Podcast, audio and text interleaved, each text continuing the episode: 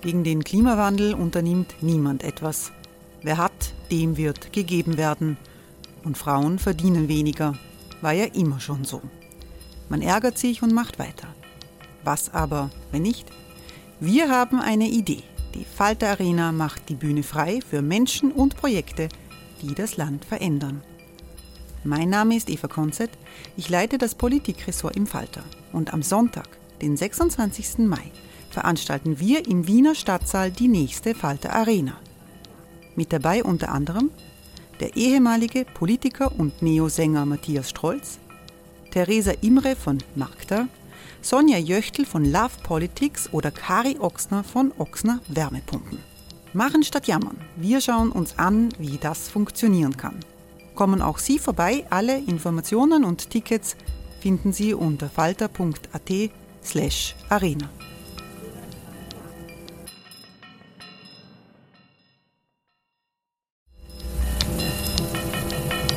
Falter-Podcasts werden durch Werbung unterstützt.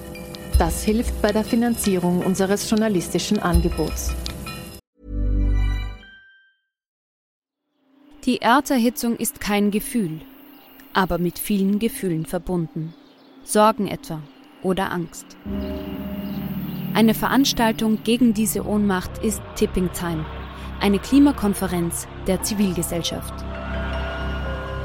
Von 9.5. bis 11.5. findet Tipping Time in Kooperation von Globe Art, Solektiv und Tangente St. Pölten statt und lädt ein zu Diskurs, Diskussionen und Workshops mit namhaften Vortragenden wie Nikolai Schulz und Friederike Otto. Weitere Informationen finden Sie auf www.tangentesanktpölten.at.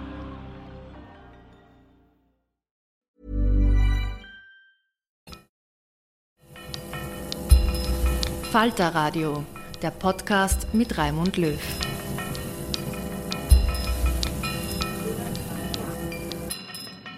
Sehr herzlich willkommen, meine Damen und Herren, im Falter Radio. Seit zwölf Jahren regiert in Ungarn Viktor Orban. Orban baut in unserem Nachbarland auf der Grundlage eines ethnisch-ungarischen Nationalismus ein illiberales System. Er selbst spricht von einer illiberalen Demokratie, was immer das auch sein soll.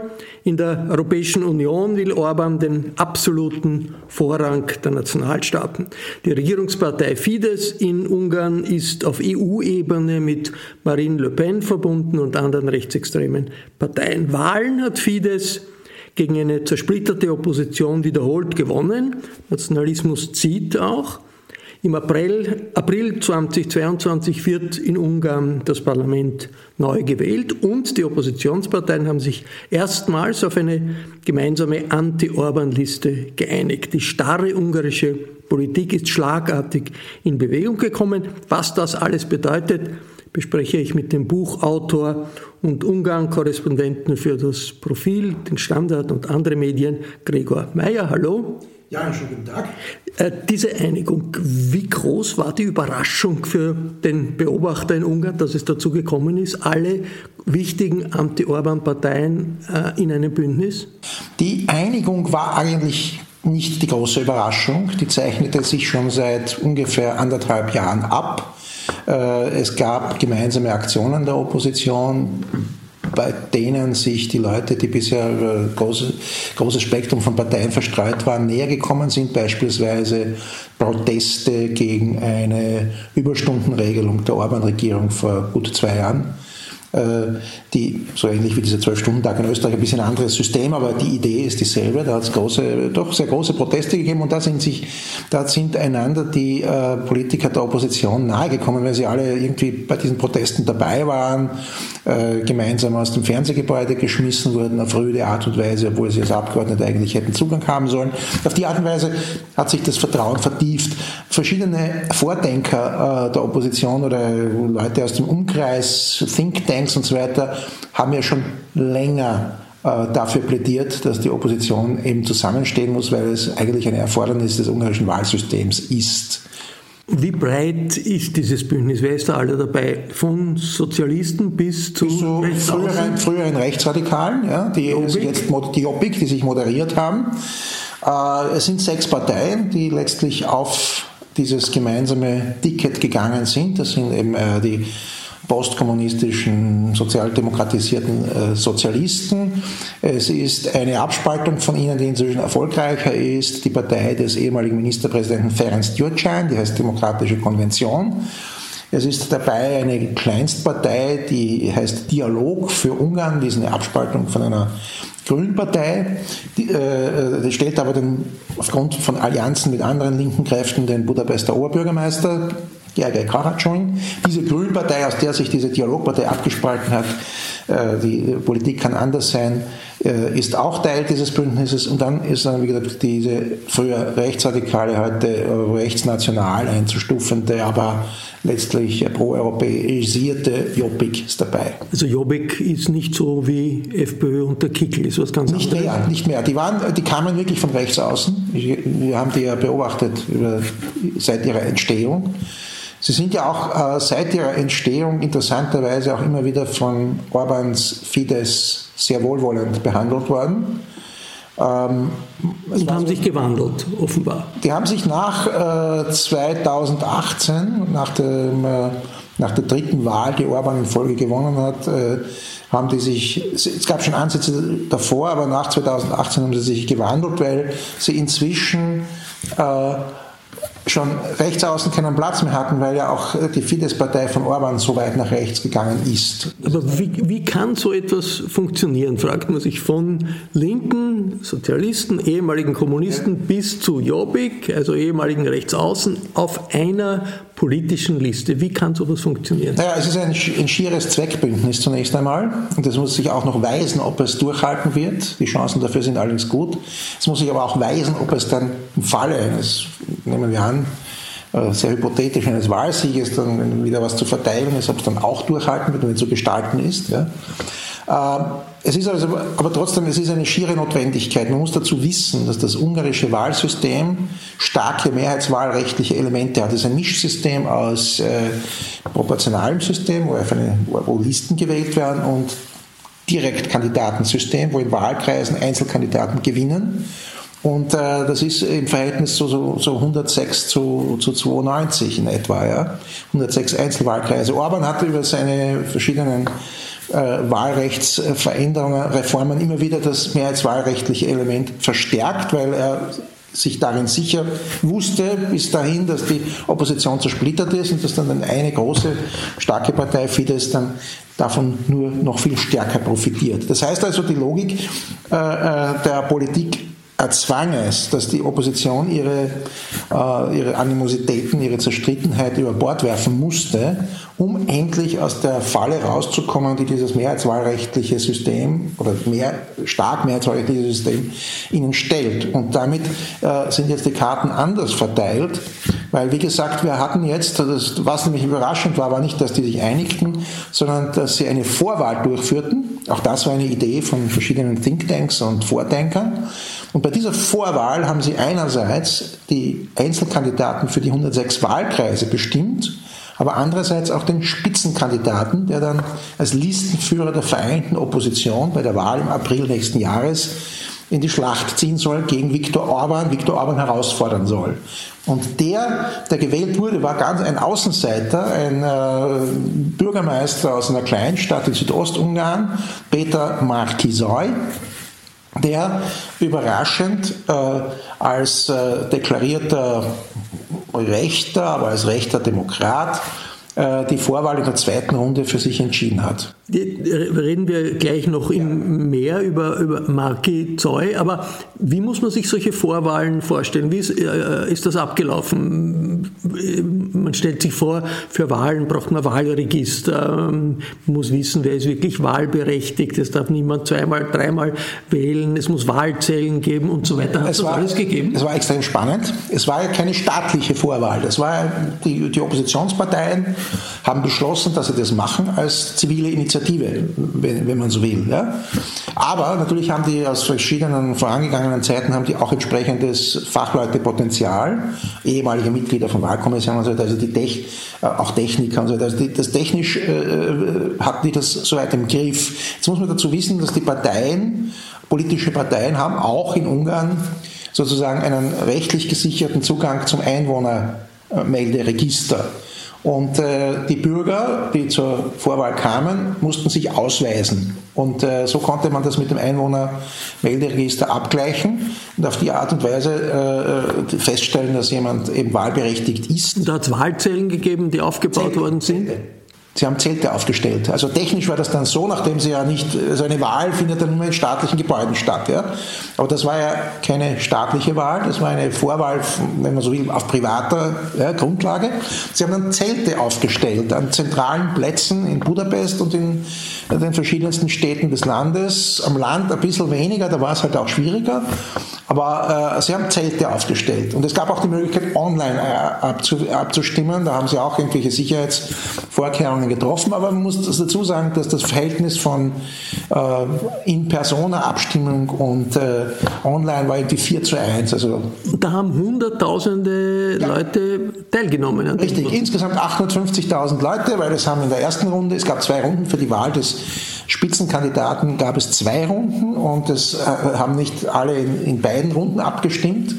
Und äh, wenn man jetzt zusammenzählt, wer in mindestens einer Runde teilgenommen hat, waren 850.000 Menschen. Das sind bitte schon etwas mehr als 10 Prozent aller Wahlberechtigten. Ein Zeichen einer unglaublichen Politisierung in einer Gesellschaft, wo man eigentlich geglaubt hat, die sind alle abgemeldet von der Politik, ja. weil eh alles Orban bestimmt. Ja, das war ja das, äh, das äh, äh, strategisch Entscheidende an der Idee einer Vorwahl, dass das dazu führte, dass tatsächlich Bewegung reinkam, dass tatsächlich äh, Menschen auf einmal merkten, es gibt doch eine Möglichkeit, sich zu artikulieren.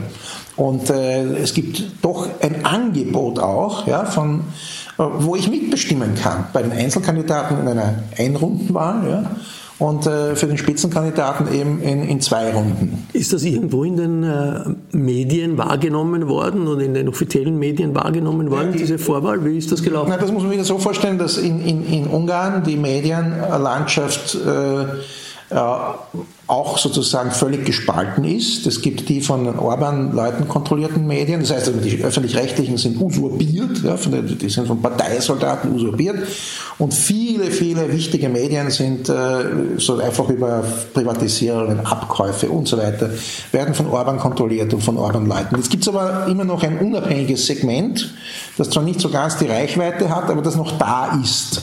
Und dort hat sich's abgespielt. Da, da hat es auch dann die Diskussionen gegeben.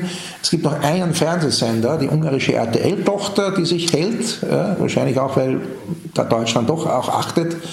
Äh, die, die, hätten auch kassiert werden sollen, schon lange, ja, aufgekauft werden sollen. Ja. Aber da waren dann die Spitzenkandidaten-Debatten. Es gab wieder Minister, also Spitzenkandidaten-Debatten. Orban hat das ja nicht mehr haben wollen, seitdem er regiert. Äh, die fanden dann bei RTL Club statt oder bei diesen Internetportalen, die sich schon länger als äh, sozusagen kritische Portale profiliert hatten und wo die Leute wissen, da ist es interessant. Da gab es auch, also es gab auch im Internet Spitzenkandidatendebatten. Und das Endergebnis dann, wenn das alles hält, im April wird sein, auf dem Wahlzettel steht Fidesz, also die Orban-Partei auf der einen Seite, und dann Anti-Orban-Partei und nicht mehr Sozialdemokraten, Sozialisten, Grüne, Liberale, Jobbik, sondern alle nur mehr auf einer Liste ja. am, am, Wahlzettel. Ja, richtig. Ja, das musste nämlich dann auch, also die, die, man hätte ja auch noch sagen können, es, man kann, also entscheidend sind bis zu einem gewissen Grad die Einzelkandidaten. Da war es wichtig, dass alle Parteien diese Direktkandidaten unterstützen. Aber inzwischen hat der Herr Orban das Wahlsystem da auch herumgefummelt, sodass das Recht, eine Fraktion zu gründen und so weiter, also so technische Sachen, hat es erschwert wenn man sozusagen äh, äh, verschiedene Parteien antreten, also das Recht dann sozusagen Kandidaten aufzustellen, wurde eingeschränkt für die, die nicht genügend Kandidaten aufstellen. Das heißt, es hätten dann zu viele gegeneinander auch auf der Liste konkurrieren müssen. Das haben sie dann gesagt, okay, jetzt reicht's, wir machen auch eine gemeinsame Liste. Und äh, wenn diese Regeln nicht weiter verändert werden, heißt gemeinsame Liste aber auch durchaus auch, wenn die so zusammengesetzt ist, äh, dass äh, diese sechs Parteien genügend Leute, und das muss, eine, das muss ziemlich austariert sein, genügend Leute haben äh, in aussichtsreichen Positionen, dann können sie wieder alle je eine Fraktion gründen, in dem später dann sich zu konstituieren, in dem später konstituierten Parlament. Die, die, die, es müssen fünf Abgeordnete sein, um eine, eine eine Fraktion gründen zu können. Diese Anti-Orban-Einheitsliste, hat die einen anderen Namen außer Anti-Orban? Hat die ein Programm außer Anti-Orban? Ich glaube, der Name steht noch nicht wirklich fest. Also Vereinte Liste, irgendwie wird sie Vereinte Liste der Opposition oder so wird sie heißen. Oder äh, es gibt ein, äh, ein Programm, gibt es noch nicht, aber es gibt so ein, paar, ein Grundsatzpapier. Auf der Grundlage dieses Grundsatzpapiers gehen jetzt die Parteien nach der geschlagenen Vorwahl in Verhandlungen. Sie wollen dann schon äh, bis zur Wahl auch ein, ein, ein Regierungsprogramm haben. Das Grundsatzpapier sagt halt äh, aus, dass man halt weg will von dem autoritären Staat, man will die Demokratie wiederherstellen, man will äh, die, die, die, die Abwendung von Europa wieder umkehren in eine Hinwendung zu Europa, also nicht diesen Krieg gegen Europa führen, wie das der Orban zusammen mit seinen polnischen Gesinnungsgenossen derzeit treibt. Also das sind einige Grundsatzpunkte, über die wir sich auch sehr schnell einig waren der äh, Spitzenkandidat, der da gewonnen hat in den Auseinandersetzungen, ein Bürgermeister aus einer kleinen Stadt in Südungarn mit einem sehr komplizierten äh, Namen für nicht ungarisch Sprechende. Wie Hódmezővásárhely heißt die Stadt, ja? Du kannst gut Ungarisch, äh, ich, für mich ist das schwer. Ähm, der hat Erfahrungen in Stadtpolitik, genau, ja. aber keine Erfahrungen auf nationaler Ebene. Was äh, führt dazu, dass die ungarische Opposition glaubt, ja, das ist der Mann, der Orban äh, besiegen kann? Ja, weil er ein gewisses Charisma hat und einen Siegeswillen auch hat. Das war oft auch das Problem bei einigen der äh, Oppositionspolitiker, die, dass sie entweder äh, äh, vielleicht schon fähig waren, aber diesen Siegeswillen nicht hatten, oder sie hatten einen Siegeswillen, aber keine politischen Fähigkeiten. Und Marc Hisoy scheint durchaus auch politische Fähigkeiten zu haben. Er kommt auch aus dem Marketing, aber war immer selbstständig oder in Privatfirmen tätig. Also er kommt nicht aus einer äh, äh Verwaltungstradition oder so etwas oder Verwaltungslaufbahn, sondern er war immer in der Privatwirtschaft oder selbstständig. Äh, und äh, äh hat sozusagen auch eine gewisse Ausstrahlung, die äh, für Wähler in der außerhalb Budapests interessant ist. Ja. Also Katholik, äh, ja. sieben Kinder, also kommt eigentlich aus dem konservativen Lager. Absolut. Ich glaube, er hat früher gesagt, er war ein Orban-Fan. Genau, ja, er hat das gesagt. Er hat auch äh, er hat, auch, er hat aber auch äh, neun Jahre in den USA und in Kanada gelebt mit seiner Familie. Und als er zurückkehrte, bot er sich dem damaligen, äh, bot er sich dem, dem Kaiser von Südostungarn an. Das war damals eigentlich die rechte Hand von Orban, ein gewisser Janusz Lazar äh, der damals Kanzleramtsminister war bei Orban, und dem bot er sich an, sozusagen seine Dienste, er wollte was auch machen, was bewegen, ja, und gefiel, wie gesagt, konservativ, vieles konservativ, aber er hat sich dann sehr schnell davon abgewendet, also eben, er kam ja, wie gesagt, nach neunjähriger äh, Auslandsaufenthalt zurück, er kam zurück 2014, Orban ist 2010 äh, zum ersten Mal in, diese, in diesen Lauf gewählt worden, wo er jetzt dreimal hintereinander.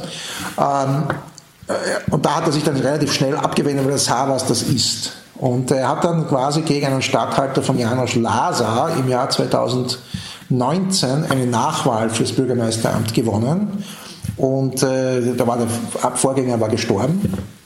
Und eine, eine, ein Typ von Lasa hätte eigentlich der Nachfolger werden sollen, aber es muss vom Volk gewählt werden. Und äh, Marc war der Erste damals, der war der Vorläufer für diese Oppositions- Bündnisse. Ja.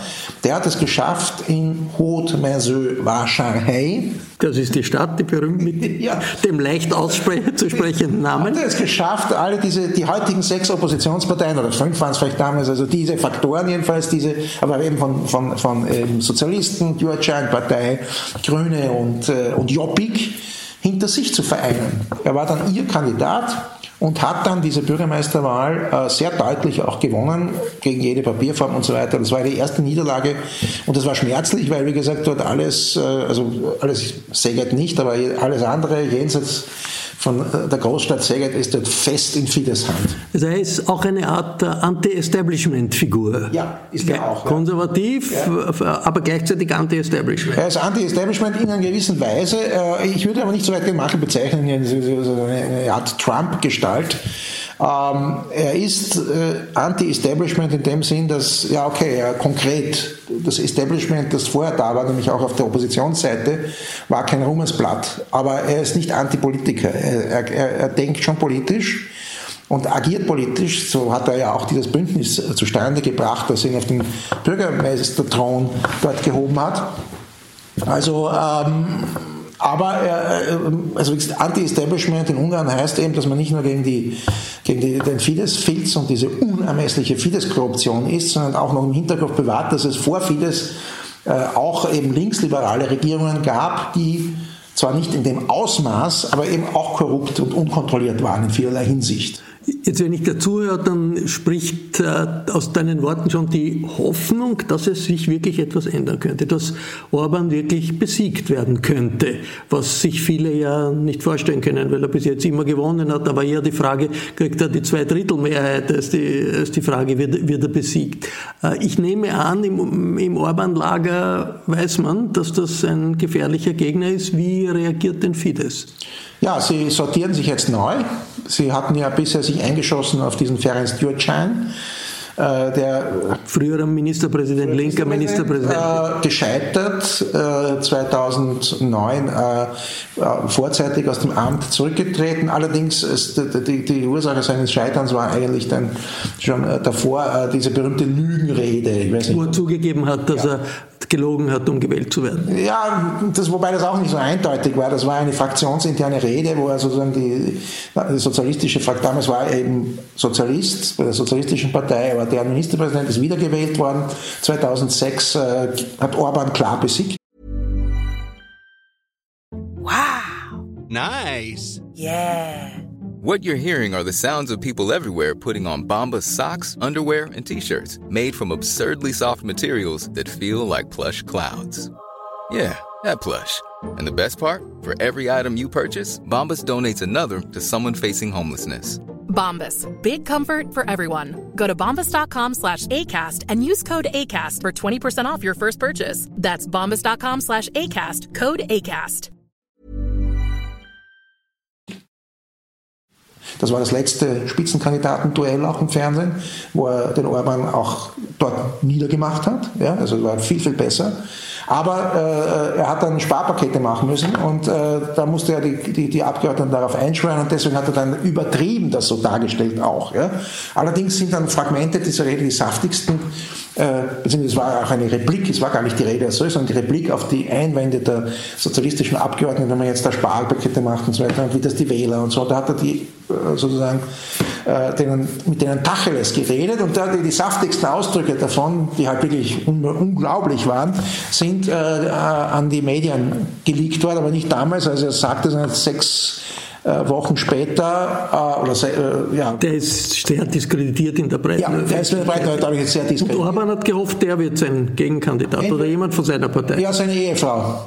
Clara Dobrev, die Kandidatin, die Spitzenkandidaten Anwärterin eben der Demokratischen Konvention der Partei. Wie, glaube ich, Vizepräsidentin des Europäischen Parlaments. Gilt als sehr erfahrene, äh, auch, auch, auch äh, gute Politikerin bei vielen in Europa. Ja, ja, ja gilt. Im ja, Europaparlament. Ja, obwohl, wie gesagt, sie ist das erst seit 2019 war die Europawahl.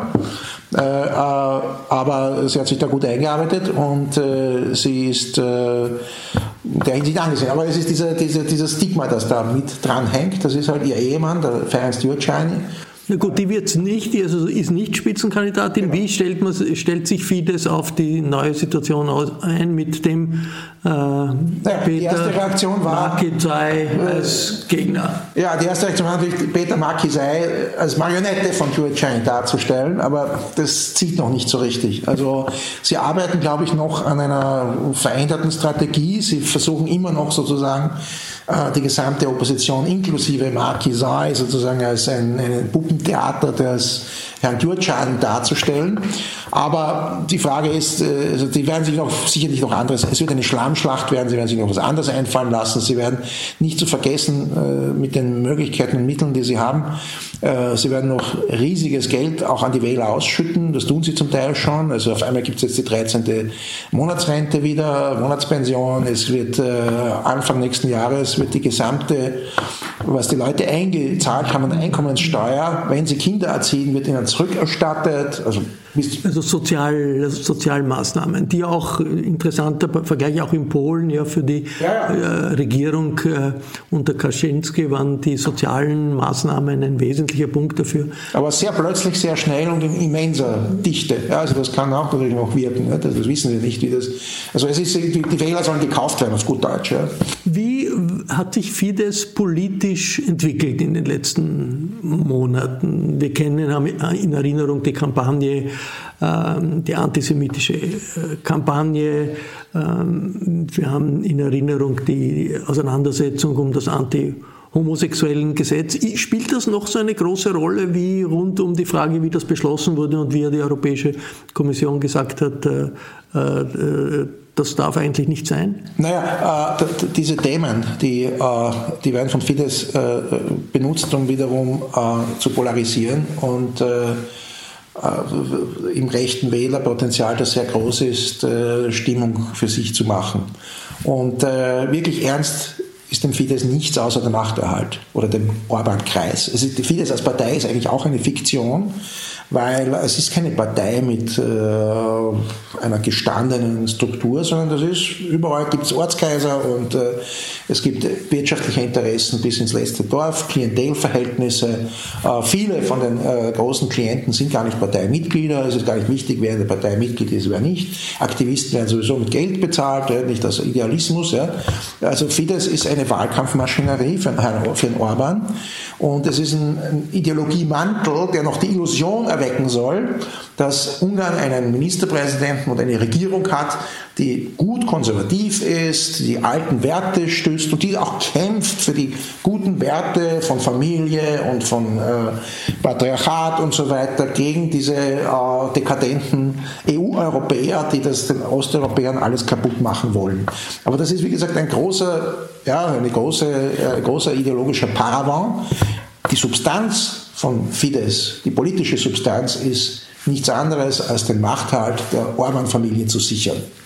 Wie äh, wahrscheinlich ist das, dass es bei der Auseinandersetzung jetzt in den nächsten Monaten, fünf Monaten, sechs Monate bis zur Wahl im April ähm, eine Entwicklung gibt, die, an deren Ende man sagen kann, ja, das sind faire Wahlen, das sind äh, Wahlen, die äh, wirklich den Willen des, der Wählerinnen und Wähler in, in, in, in Ungarn widerspiegeln oder gibt es da durch die autoritäre Entwicklung äh, in Ungarn für die Regierung nicht äh, viele Möglichkeiten, die Wahlen zu manipulieren, den Wahlprozess zu manipulieren?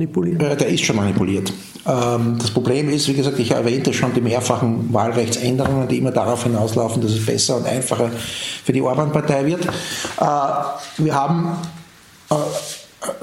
die Situation, dass Zuschneidung der Wahlkreise äh, Einbeziehung von Wählern aus äh, ethnisch-ungarischen Gebieten in der Slowakei, ein bisschen in Serbien, äh, nicht in Slowakei, in Rumänien und zu einem gewissen Grad in Serbien, äh, dass da schon sozusagen sehr viele Vorteile eingebaut sind, sodass äh, Wahlforscher davon ausgehen, dass die, Oppos die, Oppositionsliste, will sie auch nur eine einfache absolute Mehrheit haben, also die 50 Prozent der Parlamentssitze plus einen haben, ja, schon äh, mit ungefähr drei Prozentpunkten Vorsprung die Wahl gewinnen muss.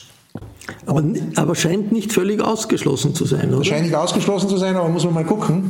Und, äh, äh, aber bis dahin wird noch vieles passieren, was die, einen, einen, Schatten auf die Wahl werfen wird. Also diese ganzen Vor das sind jetzt die wahlrechtstechnischen Vorteile. Hinzu kommt wirklich das ganze Medien, die Medienkanonade, über die äh, Orban verfügt. Äh, die Ressourcen des Staates, die eingesetzt werden. Es wird in, es wird in, jedem, in den Dörfern mit den Menschen gesagt, ja, es gibt keine Arbeit für euch, es gibt, Arbeit gibt es in der Privatwirtschaft auf den Dörfern kaum, sondern nur von der Gemeinde und von gemeindeabhängigen Unternehmen. Es gibt keine Arbeit für euch, es gibt keine Sozialleistungen für euch, weil ihr nicht Fidesz wählt. Jetzt äh, äh solche großen Allianzen gegen einen autoritären, regierenden äh, Regierungschef hat es ja in verschiedenen Ländern gegeben. In Israel, Netanyahu ist abgewählt worden, ist auch abgetreten. In Amerika, Trump ist abgewählt worden, wollte aber nicht. abtreten, wie wir wissen. Hat versucht, äh, seine Leute haben versucht zu putschen äh, gegen das Kapitol. Orban, wenn er verliert, was passiert dann? Also wenn er tatsächlich mit so verliert, dass die äh, vereinte Oppositionsliste 50 Prozent plus eines Mandate hat, also gerade eine knappe Mehrheit im Parlament haben wird, wird er die Niederlage anerkennen denn er hat ja noch alle anderen Fäden in seiner Hand. Es gibt sehr viele Institutionen, die durch die Orban-Verfassung, hat sich eine neue Verfassung gegeben. Ja, Im Jahr 2012 trat eine neue Verfassung in Kraft, die natürlich nur von seiner Partei ab äh, konzipiert und, oder von seinen Leuten konzipiert und vom Parlament, das er kontrolliert, abgesegnet wurde. Da sind sehr viele äh, Positionen, Institutionen, die ganz, auf ganz, ganz lange Zeit mit Parteisoldaten des Fidesz besetzt sind und die nur mit zwei Drittel Mehrheiten daraus rausbewegt werden können.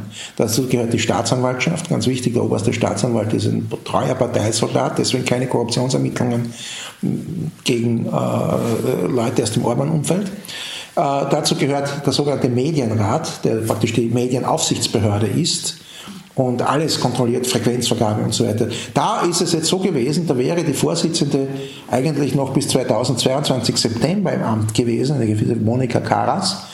Und, und die ist für neun Jahre, die ist vor neun Jahren äh, eingesetzt worden und ihr neun Jahr Mandat läuft im September 2022 aus, also nach der Wahl.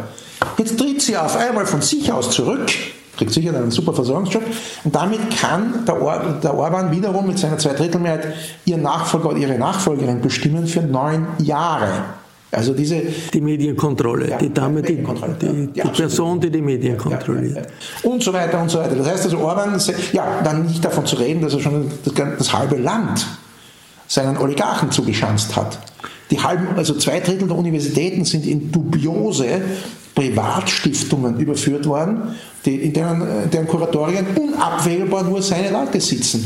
Es sind äh, äh, Seegrundstücke und Unternehmungen, äh, alles Mögliche ist vieles Oligarchen zugespielt worden. Es ist äh, noch, jetzt, jetzt redet er davon, es gibt den Plan noch vor der Wahl, das gesamte Autobahn- und Schnellstraßennetz in eine Konzession zu überführen.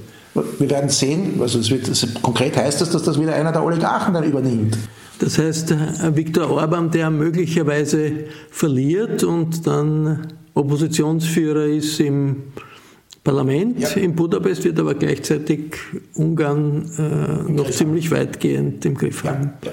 Das ist zu befürchten, ja. Wenn es nicht äh, einen Erdrutschsieg gibt, äh, der äh, Opposition eine Zweidrittelmehrheit bescheren wird, dann können sie alles machen. So wie der Orban das bisher machte. Und das ist doch ein Zeichen dafür, dass das nicht mehr völlig ausgeschlossen ist. Ungarn ist eben noch keine, kein Diktatursystem und die Möglichkeit zu wählen und wirklich äh, auch Regierungen abzuwählen, das ist halt der Unterschied zu Russland oder zu China oder zu anderen Staaten, in denen tatsächliche Diktaturen herrschen. Ja. Das ist eine Möglichkeit, die auch in anderen autoritär geführten Staaten in Europa aufgrund der, der, der, der, politischen Situation in Europa nach wie vor gegeben ist. Sie ist gegeben, aber sie wird immer, also die Möglichkeit wird immer äh, äh dünner. Nicht? Also wie gesagt, ich habe schon gesagt, sie müssen ja schon mit, mit, mit ein paar Prozentpunkten Vorsprung gewinnen. Es ist kein gleiches Spielfeld. Aber es wird äh, auf jeden Fall eine Zeit sein, die nächsten Monate in, in Ungarn, die wahnsinnig spannend sind und die, bei denen man sehen wird, gibt es eine Weichenstellung weg von der autoritären nationalistischen Entwicklung, die man in den letzten Jahren gesehen hat. Vielen Dank, Gregor Meyer. Das war ein Podcast über überraschende Veränderungen in unserem Nachbarland Ungarn. Äh, Gregor Meyer lebt in Budapest und Belgrad. Richtig, ja. Seine Bücher erscheinen im Residenzverlag. Zuletzt war das, wenn ich das richtig sehe, ein Buch über Egon Schiele. So ist es, ja. Ich ewiges Kind ist der Titel, das hat mit ungarischer Politik gar nichts zu tun. Nein. Ein anderes Buch, äh, das ich empfehlen würde, handelt von Gavril Princip, dem Attentäter von Sarajevo. Alle diese Bücher kann man natürlich über den Falter Versand bestellen. Ich bedanke mich bei allen, die uns auf UKW zuhören, im Freirad Tirol und auf Radio Agora in Kärnten. Ein Abonnement des Falter ist auf jeden Fall eine gute Idee, genauso gut wie ein Buch von Gregor Meyer zu kaufen. Ein Abo kann man über die Internetadresse abo.falter.at bestellen. Ursula Winterauer hat die Signation gestaltet. Ralf Vielgut und Philipp Dietrich kümmern sich um die Audiotechnik im Falter. Ich verabschiede mich bis zur nächsten Folge.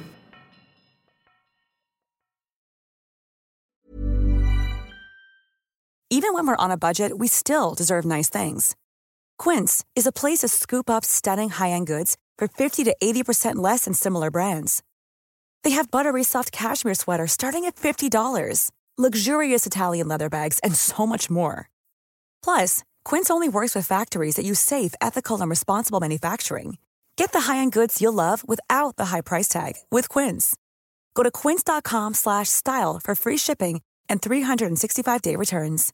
Imagine the softest sheets you've ever felt. Now imagine them getting even softer over time. That's what you'll feel with Bowl and Branch's organic cotton sheets. In a recent customer survey, 96% replied that Bowl and Branch sheets get softer with every wash. Start getting your best night's sleep in these sheets that get softer and softer for years to come. Try their sheets with a 30-night guarantee. Plus, get 15% off your first order at bowlandbranch.com. Code BUTTERY. Exclusions apply. See site for details.